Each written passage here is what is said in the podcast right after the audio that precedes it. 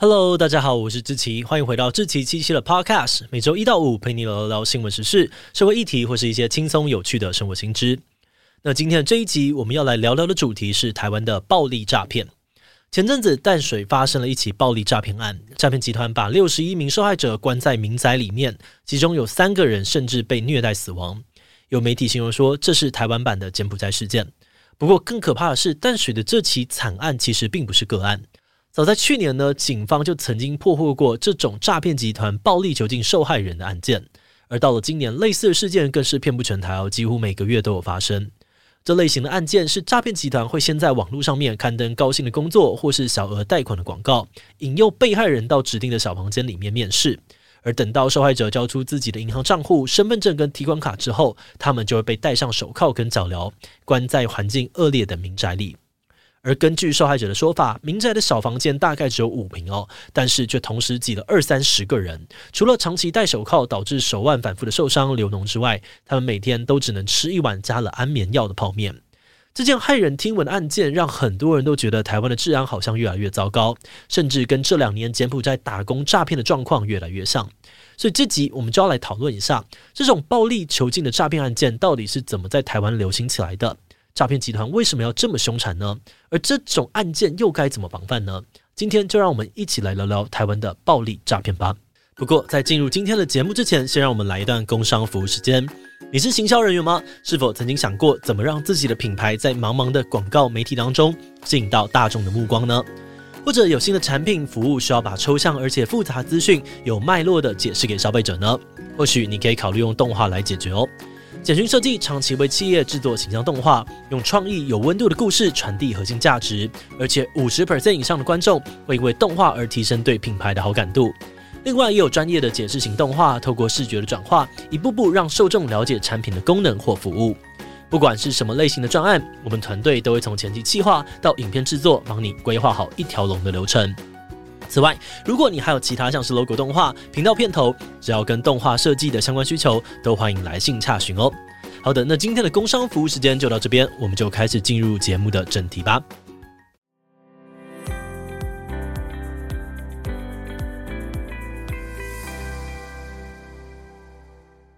这几年受到全球疫情的影响哦，很多原本常驻在国外的产业跟台商都选择回台设厂。不过，你可能不知道是，连诈骗集团都跟上了这波疫情返乡的风潮。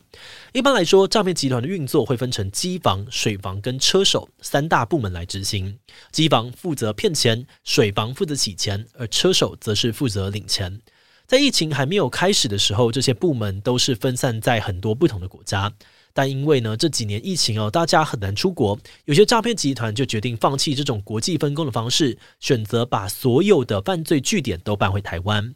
而这波诈骗集团的返乡潮，对我们的治安就造成了很大的影响。根据刑事局的统计哦，从二零二零年开始，台湾的诈骗案持续的增加，失手数量比以前多了四十 percent，而去年诈骗的受害者也超过了四万四千人，是近五年来的最高。而今年更有可能会是这十年来台湾诈骗案最多的一年。不过，由于台湾有相对丰富的反诈骗经验，所以诈骗集团在返乡之后，他们的发展其实也受到了不少的打击。在刚刚说到诈骗的三大部门里面，受影响最深的就是负责洗钱的水房。水房在诈骗集团里面的功能是把钱快速的转移，让金流难以被追查。所以，当钱被汇进诈骗集团的户头之后呢，水房就会马上把钱分散到数十个人头账号，然后再用这些账号转给下一批人头。这整套的流程只要数分钟呢就可以完成哦，而且经过层层转账之后，只要他们把钱用虚拟货币或是地下钱庄的方式转往海外，警方就很难查到钱的流向。所以这也是为什么今天你就算抓到了诈骗集团，被骗走了钱，却还是很难拿得回来。那这边呢，你应该有抓到一个关键哦，那就是水房要顺利运作的核心是他们需要有大量的人头账户。诶，不过这些人头账户要去哪里搜集呢？其实要弄到这些人头账户哦，在二十年前的台湾是超级简单的一件事，因为以前民众去银行开户几乎不需要任何的审查，大家也普遍缺乏对洗钱的认知，所以当时的诈骗集团只要拿个三千块就可以买到一本存折。但是随着诈骗案越来越多，这几年来政府大力的宣导，也制定了很多防洗钱的政策。而民众去银行开户也必须要经过严格的身份验证啊，回答很多的问题来确定账户的用途。除此之外呢，如果你的交易活动怪怪的，那你的账户也会马上被列为警示账户。这个时候，你名下所有的账号都会立刻被冻结，而提供那个账户的人也很容易被当作是诈骗集团的共犯。所以后来，诈骗集团越来越难买到人头账户，贩售的价格也变得很高，一组可以卖到二十五万。再加上银行很严格的在管制洗钱哦，所以这些账户通常也只能够用三到五天，就会变成警示账户，失去价值。那在人头账户越来越难取得的情况下，为了确保每一个账户都能够最大程度的被利用，诈骗集团就衍生出了一种软禁账户持有者的方法，也成为了他们开始使用暴力的源头。而这个新的方法，就是我接下来要介绍的控车文化，也就是控制车手的控车。台湾这几年在政府大力宣传反诈骗、反洗钱之下，大家几乎都知道贩卖账户的风险，因此诈骗集团常常会碰到黑吃黑的情况。有些人可能经济出现状况哦，急着用钱，但又怕被当作是诈骗集团的共犯，所以他在卖掉自己的账户之后，会马上就去挂失存折，甚至报警抓人。另外，有的人也很清楚知道诈骗集团洗钱的原理，所以他们会一直监控着自己卖出去的账户，一看到有钱进来，就会直接自己跑去领走。那为了避免这种血本无归的状况发生哦，诈骗集团就发展出了一套被称为是控车的模式。这套模式呢，就是诈骗集团会跟卖账户的人约好，对方在提供账户之后，必须要住在特定的旅馆或是其他方便诈骗集团监控他的地方。等到集团把钱洗完，人头账户被冻结，确定失去价值之后，再让这个卖账户的人离开。不过，因为这种软禁的方法是双方事先讲好都同意的，所以通常不会发生什么争执。但是，诈骗集团取得账户的方式，当然不会只有收购这一条路。更多的时候，他们会是用骗的，去骗取民众的银行账户。他们的手法呢，是会先在网络上面发布求职或者小额贷款相关的广告，让不知情的民众跟他们见面联络。而在拿到了受害者的账户之后，诈骗集团就会把受害者拘禁起来，直到账户失去使用价值，再把他们丢包到野外放生。而最近发生在全台湾各地的暴力诈骗事件，用的就是这种手法。哎，不过，如果诈骗集团的目的只是想要拿到账户方便洗钱，那你把人关起来不让他自由移动，应该就可以了吧？为什么这些诈骗集团还要更进一步的去凌虐对方，甚至是下药呢？其实，诈骗集团会选择使用暴力，最主要的目的还是为了有效的控制受害者。因为在一个诈骗集团里面，通常只有五到六个人负责担任看守的工作，但他们抓进来的受害者却可能有几十个人。所以在人数上面，诈骗集团不一定占有优势，而且这些被骗来的人毕竟不是自愿被拘禁的，所以有很高的几率会跟集团的成员发生冲突。那为了避免受害者逃跑或是报案，或甚至集结起来造反，所以只要有人尝试反抗或发出声音哦，诈骗集团就会使用暴力杀鸡儆猴，让其他人不敢造次，最后放弃抵抗。另外，像是上手铐啊，只给一碗泡面让他们挨饿，或是喂食安眠药，也都是为了尽可能的去降低受害者的行动能力。那像我们刚才有说到，这种使用暴力诈骗的犯罪行为，这两年来在台湾真的越来越常发生。有些人就批评，这可能是因为我们法律定的刑责太轻，才会让诈骗集团泯灭天良，毫无底线。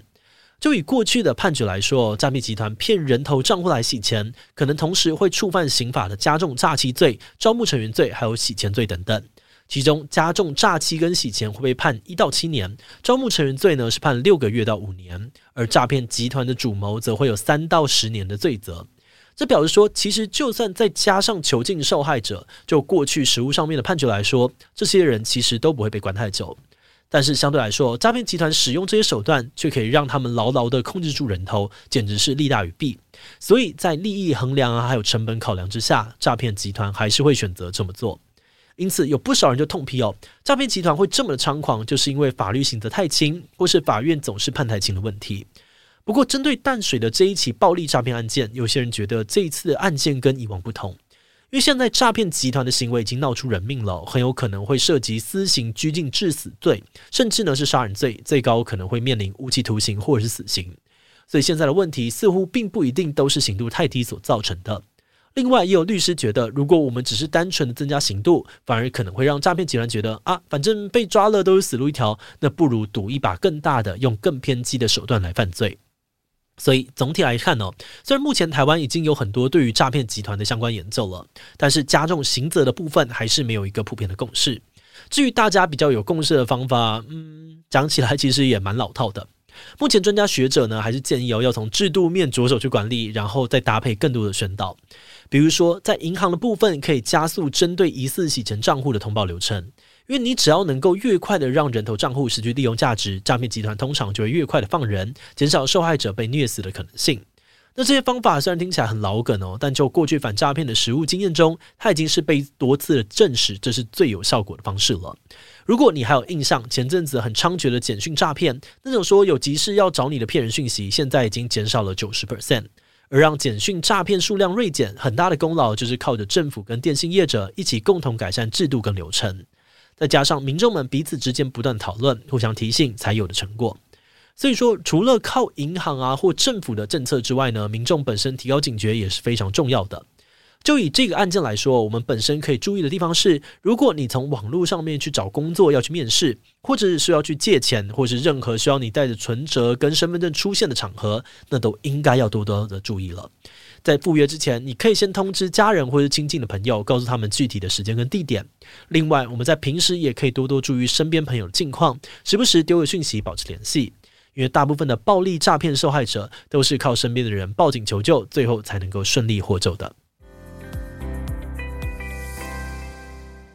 节目的最后，也想要来聊聊我们制作这一集的想法。在研究这个主题的过程当中，我们有特别注意到，诈骗集团那些泯灭人性的犯罪行为背后，可能有很多的选择都是他们经过一连串理性决策下的结果。当他们决定要犯罪之后，他们就会开始想，该用怎么样子的方式来组织可以最有效率？有没有什么方法可以减低被抓的几率？那如果被抓了，要怎么样可以减轻刑度？在了解到诈骗集团会考虑那么多之后，我们觉得要完完全全杜绝诈骗犯罪真的不是很容易。毕竟人多必有坏蛋，而且很多时候我们也很难知道诈骗集团心中对于道德良知的底线会落在什么样的地方。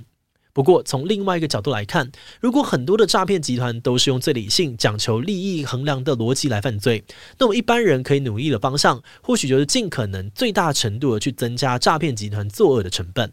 因为一旦做这件事情的弊大于利，或是他们会为此付出很高的代价时，或许他们的行为也会有机会改变。